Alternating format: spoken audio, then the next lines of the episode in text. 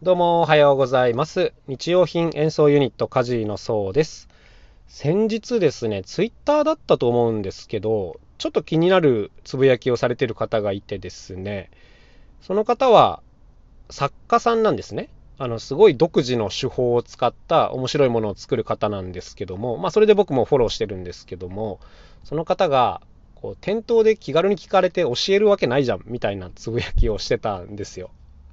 これ状況はね、ちょっと見てないんでわかんないですけど、まあその方が売ってる現場で、まあ作り方とかなのかな？そういうのをしつこく聞かれたとか、まあ多分そういう状況なんだろうなっていうふうにまあ想像はできますよね。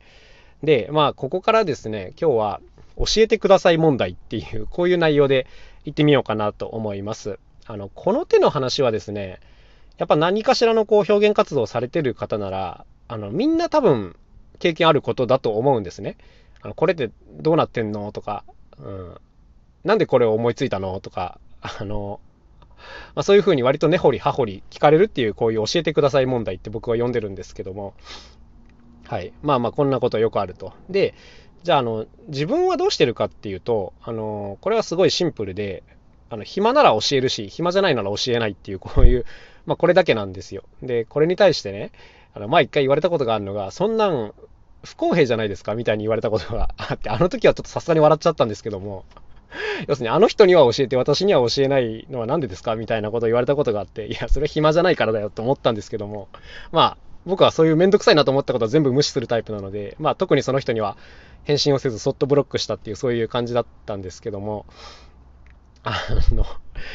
こういう教えてください問題への対処っていうのはやっぱ人ごとに違いますよね。あの、人によっては自分がね、苦労して身につけた技術とか発見したものっていうのをそんな気軽に聞かれて教えるわけがないだろうっていう人もやっぱいらっしゃいますよね。あの、当然こういう考えは理解できます。うん、だから、僕自身もこう人に何か教えてくださいっていう時はすごく慎重にやらなきゃいけないと思っていて、はい。相手が、例えばレッスンとかをしてるんだったら、まず当然お金を払って聞くっていう、こういう態度が必要だなと思うんですよ。あのー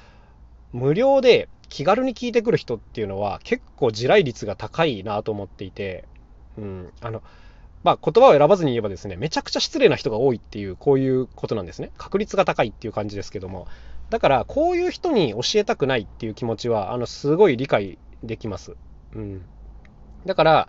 だからっていうかね、まあ、まずはその相手の時間を奪ってるっていうことを念頭に置いて、失礼にならないような聞き方をするっていうのがやっぱ基本かなとは思いますよね。で、その上でですね、あの、例えば僕みたいに、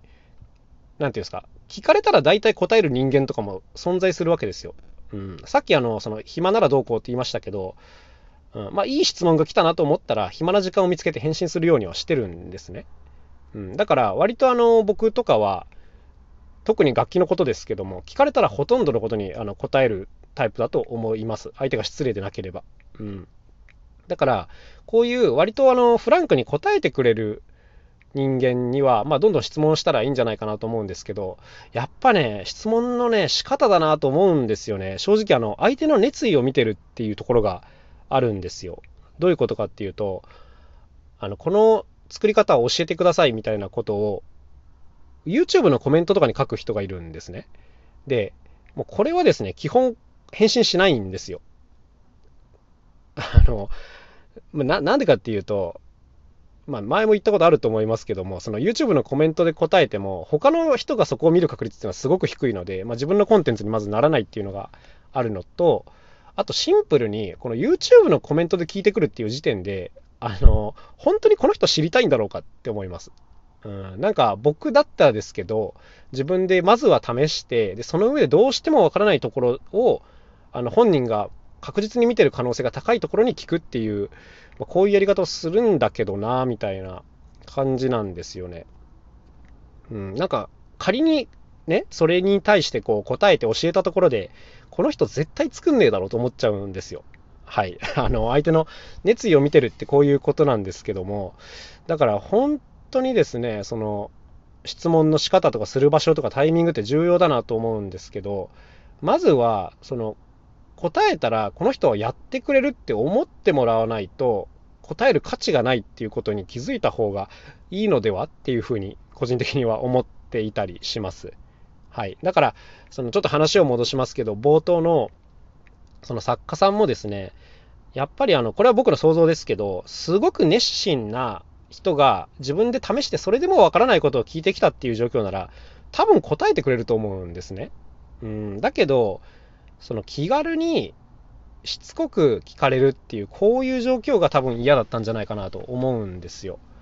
うん、で、なんか世の中全体的に、あの例えばあのググれ、まあ、ググれみたいな言葉がまずあったり、まあ、これは基本だなと思うんですけど、あのまず自分でなんとかしなさいよってこういうこともまあ基本だと思うんですね。ただただ、その上で、やってみてもわからないことはやっぱ聞いた方がいいと僕は個人的には思ってるタイプです。うん、なぜなら、自分もそうやっていろんな人にいろんなことを教えてもらってきたので、やっぱあの自分一人で調べてわかる範囲には限界があるっていうのはね、すごいもう骨身に染みて分かってますし、うん、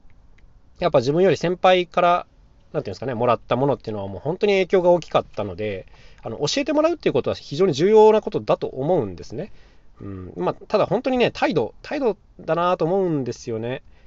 はい、あの なんか僕の本当に好みの話をしますけど、スマートでなくていいんですが、熱意がないと無理だな、答えるのはっていう、こういうところですね。あの、いい質問をしてくる人っていうのは、割と上級者が多いんですけど、中級者、上級者の方が多いんですけど、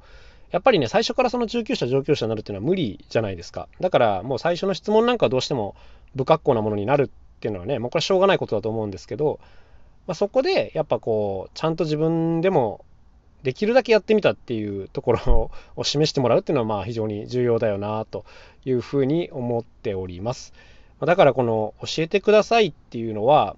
自分自身もこう人に対して言うことはやっぱりあるので、否定できない言葉だと思うんですが、本当にこの言い方ですね、気をつけなきゃいけないよなと常々思っていますし、この他の人のところで、くだらない教えてくださいを見ると、すごいいたたまれない気持ちになりますね。あの、それに返信してても返信してなくても、こちらがなんか胸が痛いというか、うん、この人本当に気軽に聞いてるけど絶対やんねえよなっていう人って対処に困るんですよね。僕はあの、そういう人をね、あの、言葉は悪いですけど、どうでもいいと思っちゃうタイプなんで、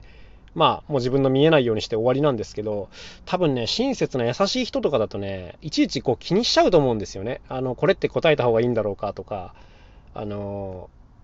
なんていうんですか、答え方に気を使ったりとかね。で、その結果、相手が、あの、それじゃよくわかりませんみたいなことを言ってきたりとか、こういうケースもあったりするわけですよ。で、こういうやりとりを見るたびにね、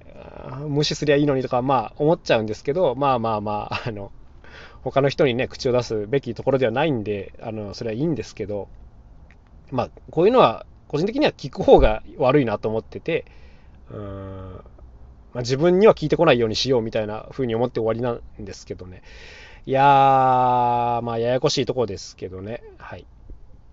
まあ、でも個人的にね、聞かれる方の立場として親切なのは、あの、例えばじゃあ、時間あたりのお金、相談料を設定しといて、なんか聞かれて面倒だなと思ったら、そっちをすぐ案内して、それで終わりにすればいいんじゃないかなと思ってます。はい。なんか質問されることにストレスを感じるタイプの人だったら、うん、じゃあ30分5000円ですみたいな相談コーナーを作っといて、あの、めんどくさいなと思う人が来たらそっちの URL を送って終わりっていう、こういう対応でいいんじゃないかな。これだったら無視にもならないし、あの、お金払ってくれてる以上はちゃんと答えようっていう気になるんじゃないですかね。うん。だからこういうの結構あるといいかなというふうには思いますけどね。まあ一応あの僕もレスオンラインレッスンページみたいなのを用意してまして、あの、相手がすっごい熱意があるときは、無料で答えることもあるんですが、まあ、すっごい長い話になりそうな時とか、あ、この人よくわかんないなっていう人が来た時は、まあ、そっちを案内してもいいかな、これからは。うん、でもめんどくさいな。それでお金払っていろいろ聞かれるのめんどくさいな。いや、やっぱりやめよう。はい。すいません。喋ってていろいろ対応が変わってますけども。はい。まあ、そんな感じですかね。で、あの、何回も言いますけど、表現活動してる上では必ず聞かれると思うんですね、こういうことは。だから、そこに対しての対処を用意しとくっていうのは結構重要なことじゃないかなと思います。自分だったらこうするっていう、まあ、問題解決というかね、できるだけこうストレスをためずに毎日を過ごしていきたいので、あの、いちいちね、わけわかんない人に付き合う必要はないですからね。というわけで今日は教えてください問題というこういう内容でお話をしてみました。まあ何か参考になれば幸いでございます。というわけでまた明日お会いしましょう。さようなら、カジノそうでした。